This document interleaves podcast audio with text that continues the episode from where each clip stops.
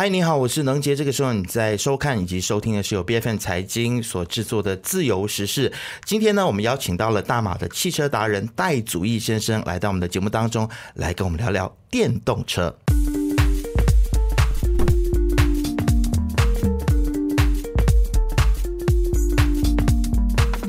其实很多人都说大马是进入了电动车的时代，但是我在帮今天的这个节目做功课的时候呢，我就问了很多身边的朋友，包括了汽车销售也好，或者是我自己的堂哥哦，他是这个呃汽修人员啊，就是汽车修理人员，他都一直在劝我啊，不只是他，还有很多身边的朋友都劝我说，千万不要买电动车。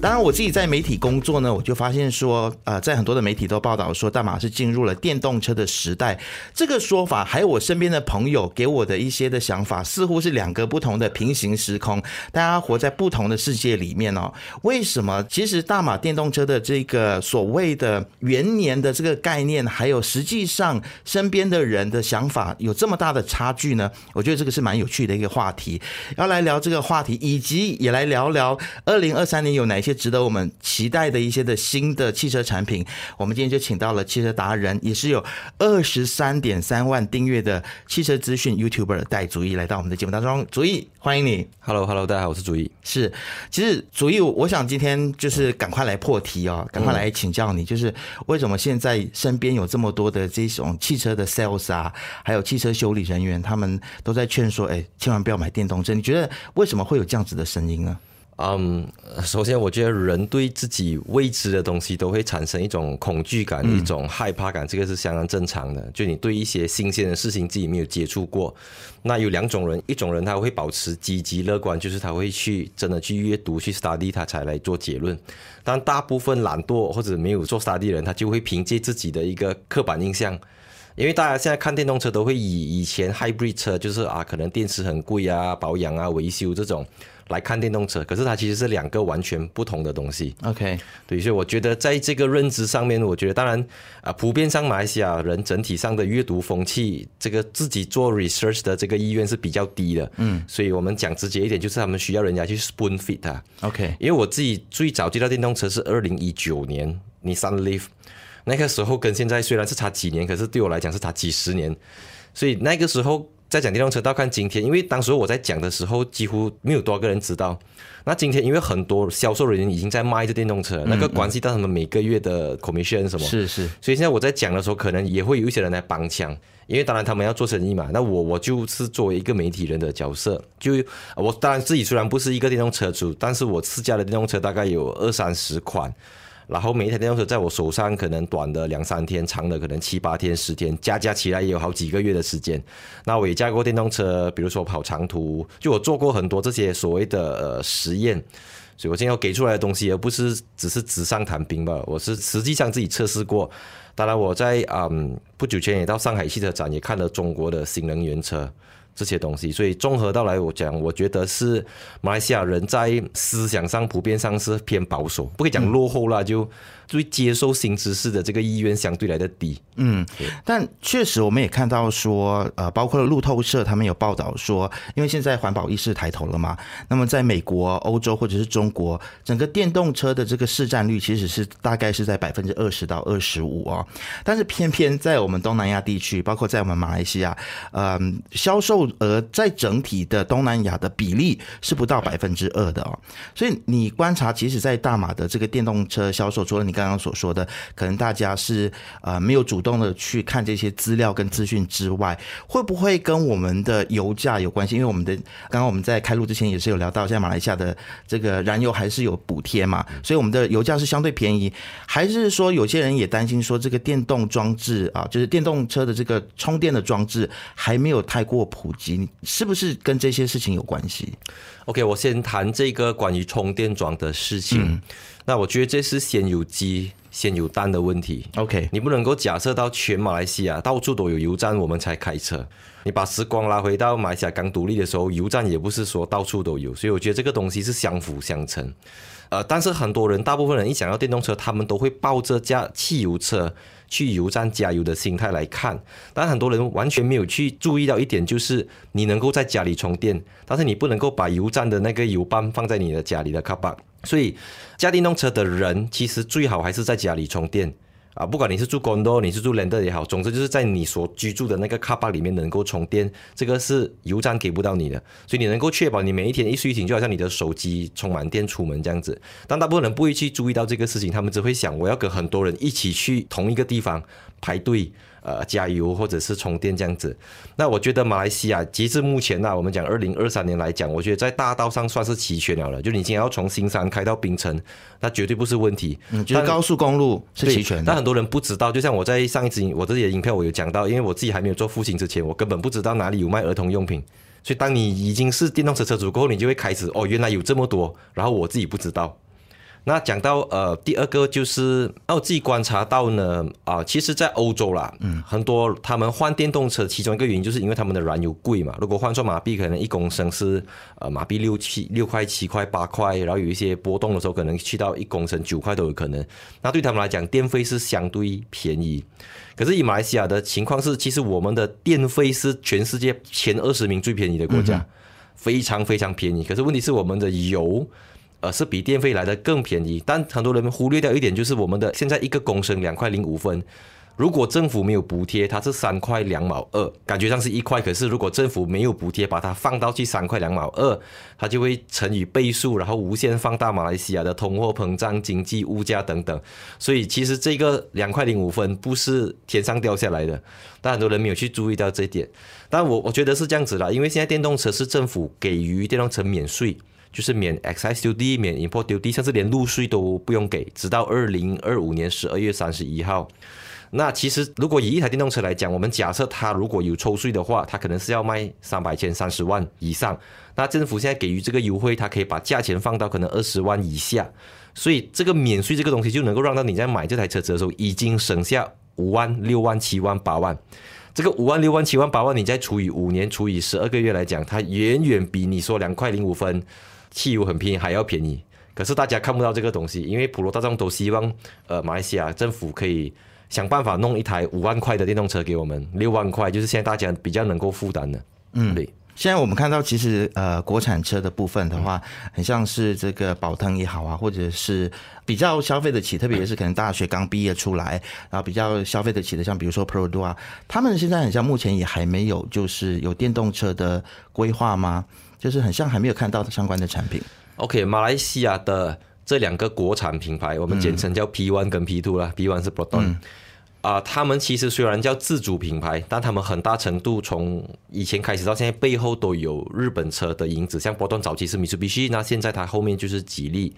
那讲到 b r o d w a r 的部分 b r o d w a r 就是达哈斯的一个分公司这样子，然后所以它非常依赖于它的母公司，它的靠山。那偏偏对日系车来讲，对斗罗大集团来讲，在电动车这边是非常非常落后于啊中国品牌、德系品牌、欧系品牌的。所以 d w a r 要能够有什么大动作，这个还要去指望它的背后的这些呃公司去 support 它。那 a r 的话就是另外一个 case，因为 a r 现在。呃，虽然吉利是四十九个 percent，波顿还是大股东，他还享有国产车的这个地位啊。但现在如果要从中国再引进一台电动车，它会有这个呃价格上的劣势。就是回到刚才讲的，很多人都希望像买一辆 iV 这样子买到一个一个电动车。那电动车其实它虽然讲整体上它可能在造一辆车，它的成本会比汽油车便宜，但是因为它的销量非常的低，就恐怕来讲，你可能卖一百辆车子。只有能，新能源车可能只占了十辆，所以在整体来讲，它的那个价钱没有办法下到大家说能够负担的，即便是免税都好。是，那其实刚刚你所说的就是我们的那个消费的习惯，还有可能就是使用汽车的习惯要改变嘛。我的理解就是，可能我们要看待我们的车更像看待我们的手机一样啊，每天它是需要充电的，那而不是跟着大家一起去这个油站去加去加油这种概念哦。呃，但是我觉得是一个教育的过程嘛，对不对？其实你会不会觉得，其实我们马来西亚就是教育大家在绿能环保，然后在用电动车的这个教育上面，有没有还有哪一些你？比如说你在中国或者在国外看到他们在教育上面或者有哪一些政策你觉得做的不错的，是马来西亚可以参考的。嗯，像我之前有提过，说我经常在，就我一年会去德国好几次嘛。那不只是德国啦，基本上西欧国家很多啊，通常他们的人行道、走廊或者是室内停车场，当没有人经过的时候，它灯是暗着的，就它一个感应器。所以我觉得这个一年可以省下非常多的电费。可是马来西亚的现况是，有时候你周末你去一个停车场，它可能有呃四五层停车场，没有一台车子，也没有一个人，它灯都是开着，都是亮着。所以我觉得马来西亚人有一个很不珍惜资源的这个东西，因为我们的汽油便宜，电费也便宜，所以当你东西便宜的时候，你就不会去珍惜它。就好像有一阵子，好多年前，马来的油价突然间暴涨到一公升四块五块的时候，那大家突然间就意识到，哎，我今天这一趟行程是不是可以用公共交通工具？或者今天这一趟有没有必要？还是我可能可以三天才买一次出去才买一次菜，不需要每一天去买一根菜买一根葱回来。所以我觉得人真的是要必须要到一个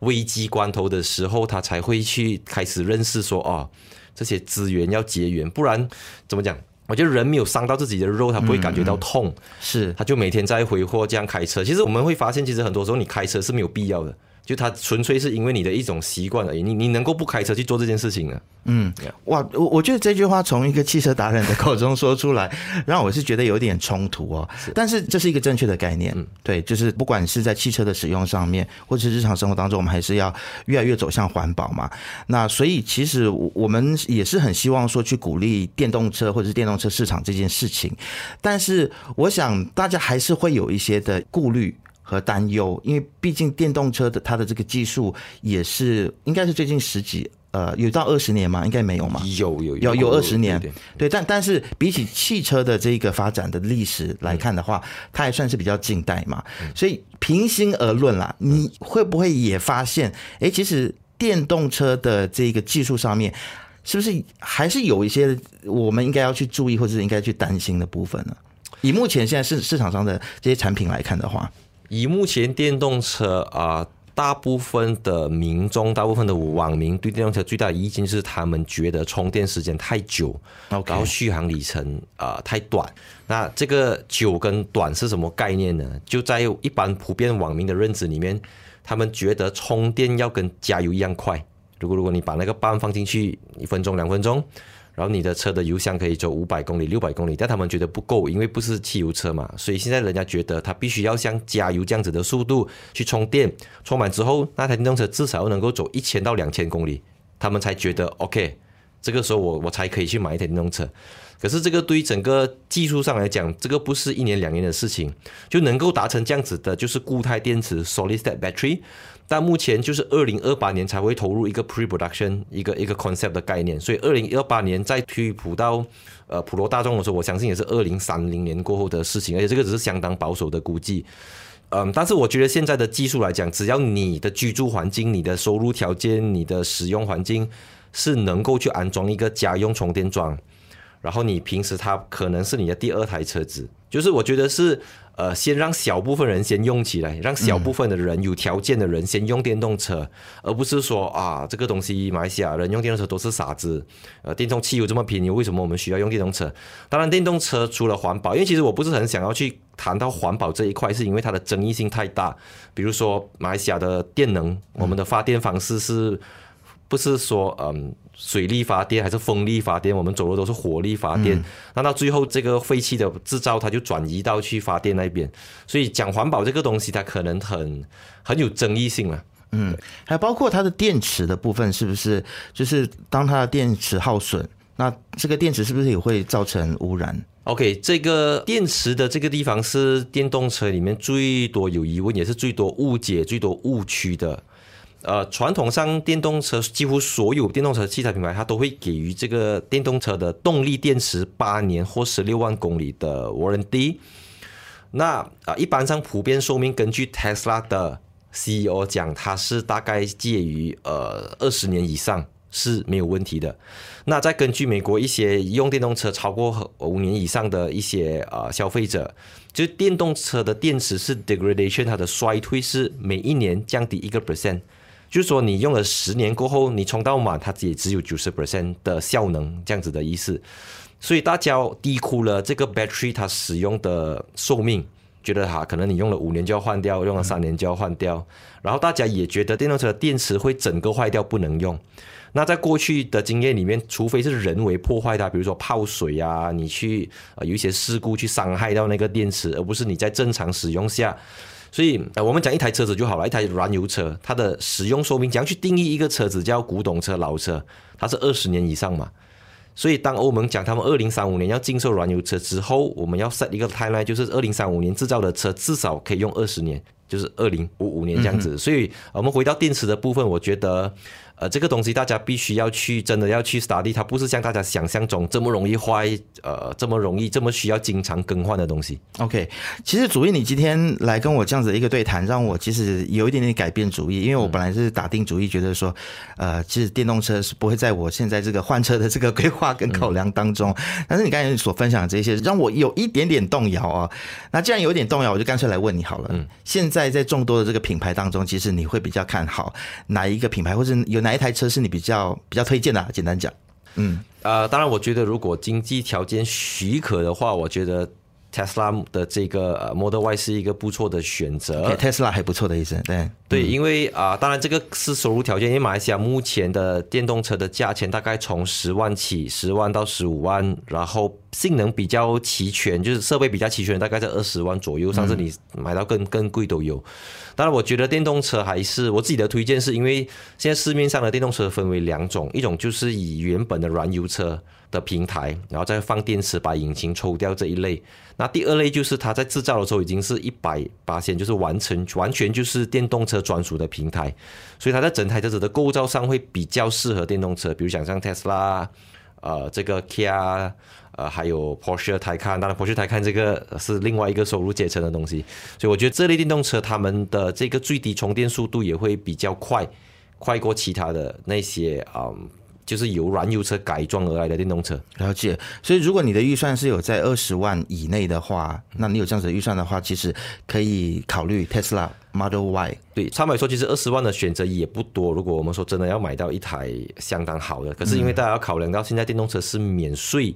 啊，直到二零二六年一月一号之前都是免税，所以现在如果你觉得它贵，它已经是尽可能的便宜了。嗯，而且我我看到你的影片当中介绍，其实你对于特斯拉的一个看法，就是它其实某个程度上面，它是以电动车的这个思考去来制造这个产品嘛，然后它也某个程度上面，它去改变了整个汽车工业呃的一些制造的，不管是工序也好，或者是它的它的最后的这个产品啊。那其实特斯拉还有一个我觉得很有趣的地方，就是它是独资进入马来西亚的。那其实你在你的最新的影片，应该我没有记错的话，应该就是上个星期。呃，你你上架这个影片当中，你说其实特斯拉这台车子，它某个程度上面，它也改变了马来西亚，不只是汽车行业，包括了在政治上面，呃，也改变了马来西亚的这个商业的运作啊。为什么你会有这样子的一个看法呢？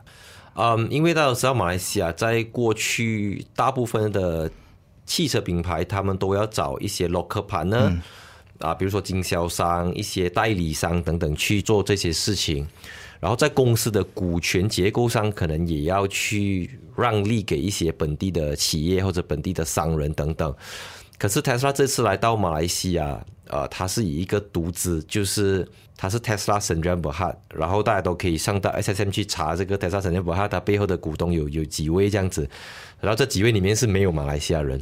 那这个就打破了马来西亚过去的这种，就是外资进入大马，那必须要找运营模式。OK，打个比方，我们说外国品牌啊，比如说 Honda，嗯，它的股东很大部分是 DRB h c o 啊，然后都有大 UNW，然后背后也有这些国有的或者是私有的一些企业作作为它的 partner。可是 Tesla 这个进入马来西亚的模式，就会让很多的汽车品牌会感到很忧心，也会感到很有威胁性，因为他们透过的中间人变少。它的股东相对的比较少，所以他们的可以把车子的价格压到大家出乎意料的低。虽然我知道一百九十九千十九万对大部分马来西亚人来讲，它不是人人都买得起的。可是这台车子在更早之前，有一些非官方渠道引进到马来西亚的时候，都大概要卖到呃三十万以上。所以由官方销售卖这个价钱，对整个电动汽车市场或者整个马来西亚的所有你只要卖这个价位的车子，都会受到特斯拉的威胁。嗯，那除了 Tesla 之外呢，像中国其实也进来了很多的品牌啊啊，比如说可能比较早进来的是 BYD 嘛，啊，比亚迪，然后我们现在看到长城汽车，呃，然后现在还有一个就呃叫做奇瑞，奇瑞，对，啊，我我有去试驾奇瑞的车子，我觉得那个我大腿比较粗，就被它卡到不行，就是其实中国的品牌呢。他会非常的照顾到其实消费者的需求，那他也很大方的给你很多的配备。但是我总是觉得说中国品牌就是有的时候在有一些小设计上面，哎，好像就有点歪掉的感觉。啊，不只是汽车，我对于中国很多的产品就发现他们有这样子的一个问题。啊，当然我这样讲，可能很多人就会像骂你一样骂我说对中国品牌有 有意见、有负面，不是这个意思。但是就是，呃，它总是有一些设计上面的问题。但是如果我们已经认知到这个状况，那有没有哪一些的中国品牌也是你觉得说，哎，大大家可以来考虑一下的。嗯，我就接上一个话题嘛，是是，我觉得中国汽车品牌，但当然我们不能一概而论的，因为其实每一个中国汽车品牌背后，他们都有不同的背景。像奇瑞在中国有奇瑞路虎，这样它可能有 Land Rover 的背景。然后比如说我们说广汽，那广汽在中国有广汽本田、广汽丰田等等。那但是整体上来讲，我觉得中国的新能源车也好，中国的车子也好。他们，我我觉得问题是他们很注重很大的东西，外观、前脸啊，内饰荧荧幕很大个，可是，在那些按钮、按键或者是界面里面，它使用的 font、它的字体。然后一些翻译，因为很多界面是由中文翻译过来的，所以在大的东西是你看到是很美、很满意。可是当你实际去用，你的触感、你的视觉那些 font，我自己对 font 很介意啦，所以有些 font 是不应该出现在 仪表盘上面的。就这么你会用这个 font 这样子，所以我觉得他们要照顾的就是这些东西。那你说日系车又刚好有一点相反回来，他们很注重小的东西，可是你往大来看，可能它东西很旧。它的车子外观很旧，它的设计很旧，它的东西可能就很保守这样子，所以是两种不同的东西。那呃，如果我们说新能源车的话，当然现在中国最火热的是比亚迪啊、蔚来啊、理想啊这一些。那现在来到马来西亚的只是冰山一角而已，还有很多，比如说广汽、上汽、北汽、MG 等等这些这些所谓的中国品牌，他们都会陆陆续续的再进来马来西亚的市场，也作为他们在东盟的一个基地，东盟的一个跳板。嗯，是，所以其实还可以再期待一下，就是这些的呃中国品牌到底会不会带给我们这样子的惊喜啊？好，我相信其实今天好不容易，就是也其实很难得啦，呃，就是请你上来，然后可能也要给大家一些意见，就是除了这个呃电动车之外，如果在电动车之外，就是大家最近想要换车的话，呃，有没有哪一些产品你觉得是二零二三年大家可以去稍微关注一下的呢？诶，我可以很坦白说，来到二零二三年，这个市场上几乎没有不好的车，没有烂车了。我讲直接一点，打个比方，我们说现在你去买啊最便宜的 b r o d u e 它都有很齐全的安全辅助系统啊，都有给你什么盲点侦测这些东西。然后性能这个就是你花更多钱就可以买到马力更大的车子，但是就整体来讲，呃，已经尽量照顾到消费者的这个需求。然后又该讲到中国品牌嘛，那中国品牌的到来。它可能销量不高，但是它会间接的让这些日本品牌或者国产品牌感到威胁，从而去给消费者更好的一些设备等等。那我觉得现在真的，你这样先看市场，你说日本车或者国产车，我们说如果以波动来讲，他们现在有一些 SUV 也不完全是怎么讲，它有吉利的这些这些技术资源。所以我觉得都很不错，只是主要看你的收入多少，将去去负担这样的车子。OK，那比如说是在这个二十万以内，我相信这个可能也是比较多中产阶级。嗯啊，比如说我可能刚出社会，然后毕业，我用的是国产车，然后我现在要换车的话，那我可能要换一个比较好的 SUV，然后已经组成了一个小家庭啊，就是这大概也是我们呃听众的一个样貌了啊，一个群体。那所以呃，如果你是对这个群体来呃向他们推荐的话。嗯，就二十万以内，其实马来西亚现在所有的汽车集聚里面最竞争的啊，已经不是 A 型门，就是阿西亚、贝扎、萨嘎那个 B 型门，我觉得已经已是很难再生存。比如说 V O C D 这些，大家都是只有那一两个品牌在竞争。然后 C 型门，比如说 C V、Corolla、Mazda 去那种，其实也很难，都是就是某一个车型会独霸这样子。所以我我自己觉得很伤心，是因为 A、B、C 才是最应该是最精彩的。可是因为马来西亚的收入等等啊，通货膨胀，就这几个几句是几乎是被垄断，被被某几个品牌给垄断。那讲到二十万以下，我觉得现在最竞争的就是七人座 SUV，或者我们说三排式的，因为有一些是六人座的，比如说 X 9 D，呃，有一个奇瑞 Tigo A、Mazda CX A，呃，还有 Kia Sorento，呃，Volkswagen 的 T 冠 All Space，我觉得这几个都有自己精彩的地方。当然，他们有些十四万、十五万、十六万、十七万，可是我觉得如果你二十万以下，你要考虑，如果这是你家里的唯一一辆车啦，我觉得七人座 SUV，我刚才讲那几台都是可以去看一看的，可以拿来做比较了。OK，好，呃，那明年其实我知道还有一台车会进来，是 Mitsubishi 的 X Force，是二零二四年会进来。嗯，你觉得这台车它会不会对于它同级距的这这个车子带来一些的竞争或者是诶威胁呢？X Force 它打的对手是 HRV 啊、X 50的这个集聚嘛，但因为它没有用一点五的 Turbo 涡轮增压引擎，所以但是因为那个车子它是针对印尼市场，因为它在印尼组装嘛，嗯，它不是在国内马来西亚自己组装，呃，它还没有它啊，Mitsubishi 还没有决定要不要在马来西亚组装，但目前来讲，这台车子从它的整个呃市场导向，它都是针对印尼或者泰国还有越南其他这些东盟国家，所以这些国家跟马来西亚比较不同的是，他们对动力的需需求比较没有这么大，因为大家知道印尼的交通，尤其是雅加达。在越南的交通，这些都是很拥堵的，就是是就是塞车大国了，所以只要能够到目的地就行了。到底有到底它的马力多少，大家大家不 care 嘛。所以我觉得他来到马来西亚，他我看车子的设备，我不觉得他会卖到很便宜啦。就如果你不介意动力，那是一个很好的第三选择啦。就是你 compare 了 XFD 呃跟 HRV 之后，OK，毕竟我我觉得它的里面的配备其实也是给的蛮大方的，对，是好好。那其实你的 YouTube 频道其实也经营了一段时间嘛，是二零一九年，就是疫情之前就开始经营到现在。对我来说，你的频道是我要了解汽车资讯，我是首先会去看你的频道的。嗯，对我我相信其实很多人会同意我这么说，就是其实你很敢讲，然后你很愿意去分享一些你主观的一些想法哦。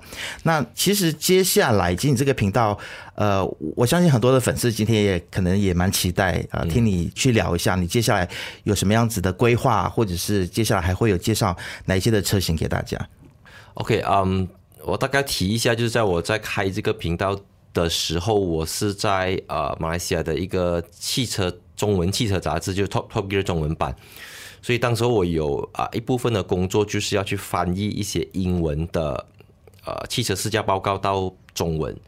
所以啊，大家都知道，如果你有读阅读英文，尤其是英国人写的，他是他的这种尖酸或者说有立场的这种评论是非常尖锐的啊，或者里面有很多玩笑，里面有很多梗都在里面。那当我一开始把这个文化变成中文的时候，我就遇到了很大的问题，因为你不能够这样子讲话，因为我们的就其实很多观众会称赞我说我很喜欢你的评论，因为你的评论很中立。那在我内心里面，我听到中立，我觉得这是一个在侮辱我，我觉得这是一个贬义，因为对一个 journalist，对一个车评人来讲，中立是没有这件事情的，因为我们它好价，它好用不好用，这个是完全是很主观的东西，在这个时候我要很主观，所以呃，当然人家讲我很敢讲，可是我我我觉得我已经非常非常。非常的保留的在讲，因为呃我不只要顾及到观众的感受，我也要顾及到车商的感受，因为车商呃长期有合作，给我们汽车邀请我们去一些新车发布会等等，所以我觉得这个平衡是非常难拿捏的，因为呃就经常有观众发现我某某一支 video 可能批评的比较少，他们就会不高兴，但如果我批评了之后，他可能他高兴，但是我要承担的这个后果是他来付嘛。对嘛？所以，所以我觉得这个是很难去拿捏的一个平衡点。OK，对但是接下来会不会也规划更多一些跟这个汽车市场或者是汽车呃科技相关的一些内容？因为我其实我蛮喜欢看你，比如说你去台北车展啊、或者是你去到国外的车展，你不只去试车，然后你也去聊说现在的最新的一些趋势跟发展。所以接下来会不会有更多这样的影片呢？我自己私信问了，因为我自己我很爱看。对，因为呃，坦白说，我自己作为一个内容创作者，我其实对于汽车介绍影片已经很麻木了。我坦白说了，因为它好像一个 template 这样子啊，车头、车尾了，讲内饰这些东西，所以真正会让我真正提起精神去做的，往往是比如说东京车展啊、上海车展啊，啊，或者我自己带小孩出国去瑞士去哪里做这些事情，但是这些东西的收益是非常低的。打个比方，我我计算过成本，比如说我现在自己自费。我买机票，我我 book 酒店，然后我去出席一个车展，我就把内容拍回来给马来西亚人看。然后我从 YouTube 在那支影片得到的收益可能只是两三千块而已，我连半张机票都不够。然后对于国外的 YouTuber，他们的 YouTube 的这个 rate 比较高。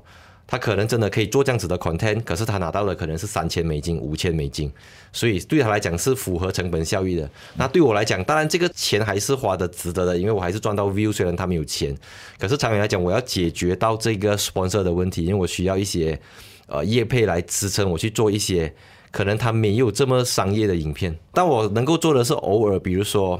啊，几乎每个月都会出国啦，就是试车、车展等等。所以我就会在车展结束之后，我就叫他们把这个机票给延期，嗯，然后延期之后，这样我就再利用那个时间去做一些当地的内容给大家看，这个也是我自己比较喜欢的。当然，以我的频道二零二三、二零二四，我会尽量做一些，比如说像我之前有拍过一支说啊，电动车怎么算，它的怎么计算这个充电的费用这些影片，就它不是单独涉及车，它围绕的是一个 topic。它是一个故事有话题的，就好像大部分网网上的内容创作者这样子，因为我自己有 create 另外一个频道，就是叫安哥带入我自己的频道。所以他会完全跟车没有关系的东西，他会聊政治、聊聊文化、聊语言这些东西。OK，对，所以也请大家去支持一下这个 Uncle 在，对，也去订阅一下。对，还有包括就是你可能就是带主义本来的那个汽车的频道，就是大家也可以去看。如果里面有一些不是介绍车的内容，也去支持一下啊，让创作者他们更有动力去做不一样的内容给大家看。今天非常谢谢主义来到我们节目当中，谢谢你跟我们聊这么多，下次有机会再邀请你来。好，谢谢，好，谢谢。自由实事是 BFN 财经制作的节目，你可以在财经的网站 c i g i n 点 m y BFN 的网站，或者是 BFN 的 app 以及各大博客平台听到我们的节目。自由实事，自由聊实事，让你做出正确决策。